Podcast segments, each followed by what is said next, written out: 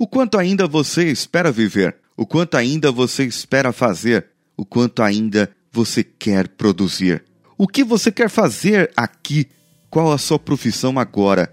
E o que você vai fazer depois que se aposentar? Se é que vai se aposentar. Então, vem junto! Você está ouvindo Coachcast Brasil a sua dose diária de motivação.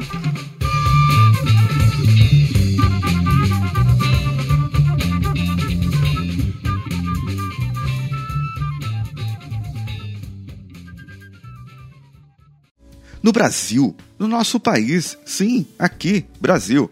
Tudo bem, tem gente que ouve lá em Portugal, na Angola, no Japão e alguns outros lugares do mundo mas estou falando de Brasil. Depois nós podemos falar aqui, eu vou falar um pouquinho do Japão aqui agora. O processo de envelhecimento aqui é um dos mais rápidos do mundo. Em 2000, a proporção de pessoas com mais de 60 anos era de 9% da população. Em 2050, deverá ultrapassar os 29%. Isso significa que daqui a quatro décadas, a nossa população estará mais envelhecida do que a de qualquer outro país, com exceção do Japão. O envelhecimento é um tema de imensa importância, não só para o indivíduo, para você, mas também para toda a nossa sociedade, inclusive para a economia.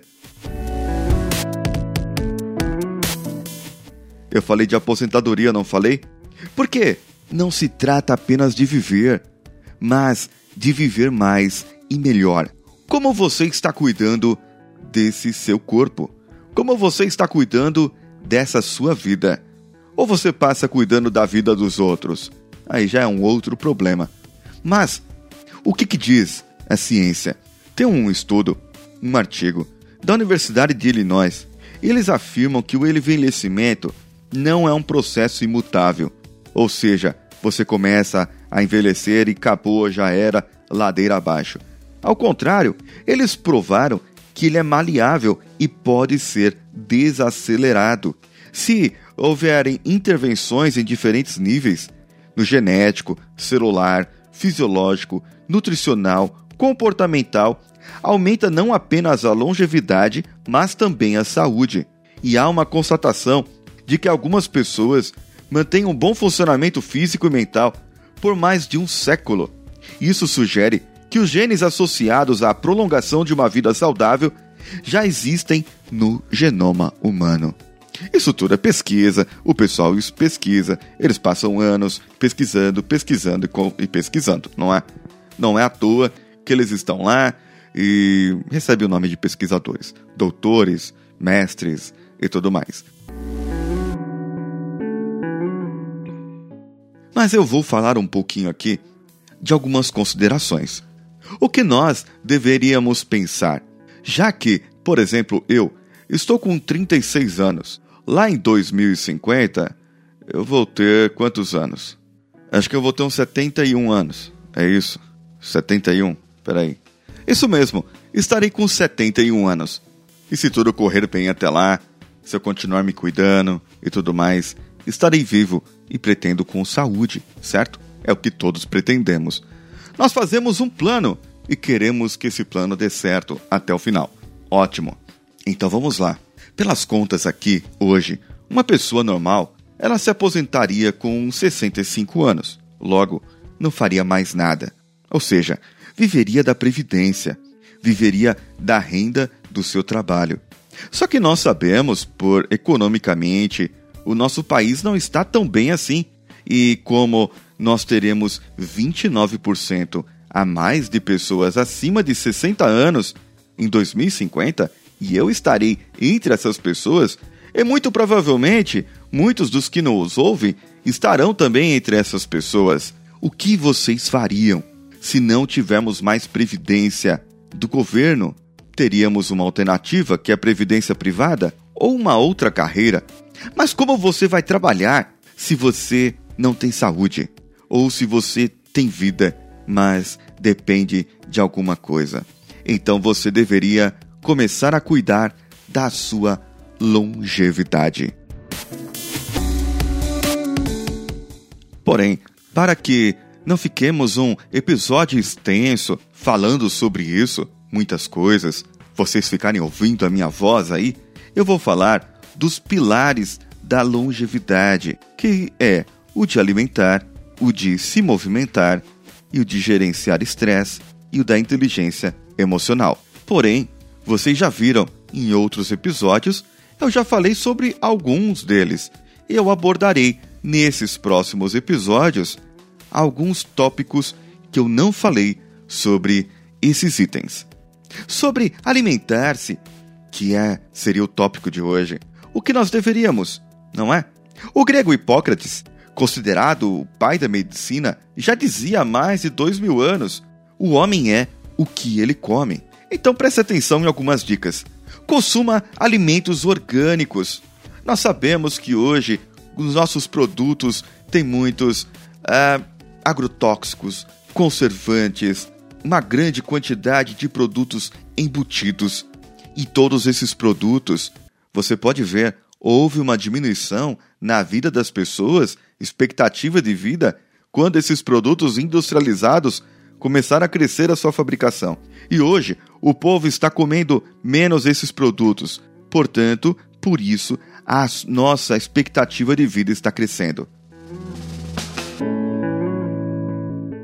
Alguns psicólogos eles fizeram umas análises é, e destacaram que algumas, alguns países, como na Índia, no Equador, Japão e na região do Cáucaso, concluíram que a dieta básica desses povos exclui o consumo de conservantes e produtos químicos.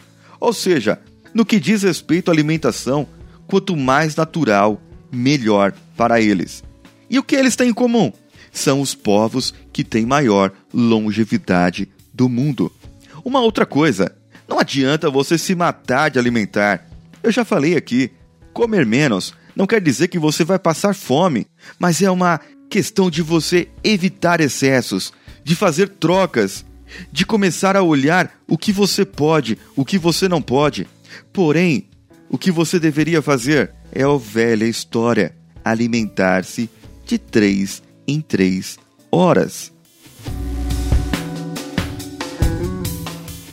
Alimentar-se de três em três horas, porém com medida, certo? Pequenas porções.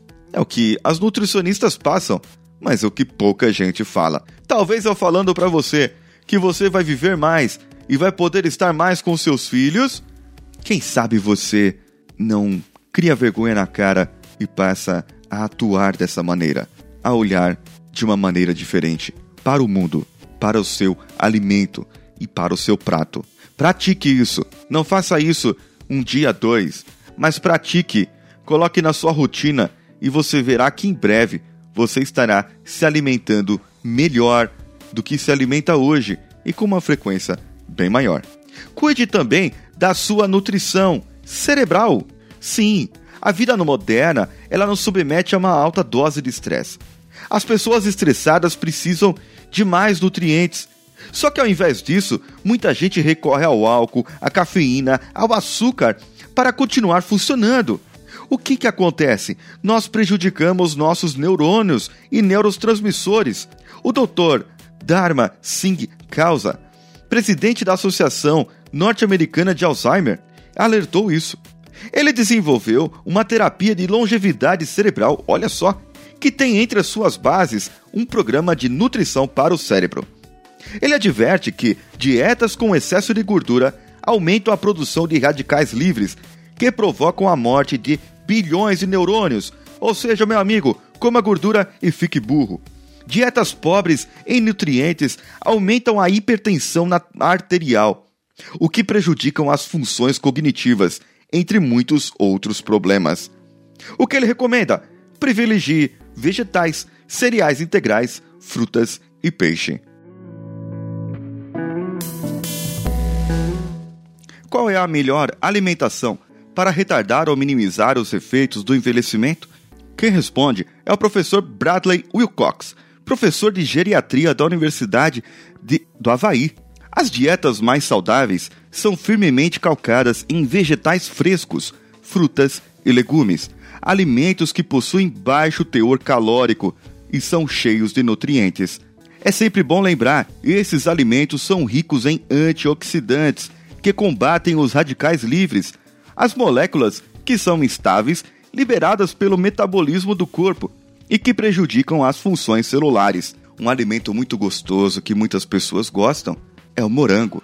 Isso é um alimento antioxidante e bem conhecido. Outro ponto: hidrate-se. À medida que amadurecemos, tendemos a nos desidratar. Aproximadamente 75% do corpo de um ser humano adulto é composto por água. Porém, devido ao envelhecimento ou a doenças crônicas, esse número pode cair para 65% nos homens e 52% nas mulheres. A desidratação nos faz literalmente encolher e murchar, aumentando as rugas e reduzindo a massa muscular, além de deixar a nossa saúde mais vulnerável. Daí a importância de beber água diariamente e reduzir o consumo de bebidas que hidratam um pouco ou até mesmo desidratam o corpo, o organismo. É o caso daquelas que contêm álcool, açúcar, cafeína, adoçantes artificiais e outros produtos químicos. É, meu amigo, você estava vivendo uma mentira, se alimentando de mentiras e bebendo mentira. Quer viver mais? Vamos trocar? Vamos começar a ter atitudes mais saudáveis? Vem comigo e vamos juntos.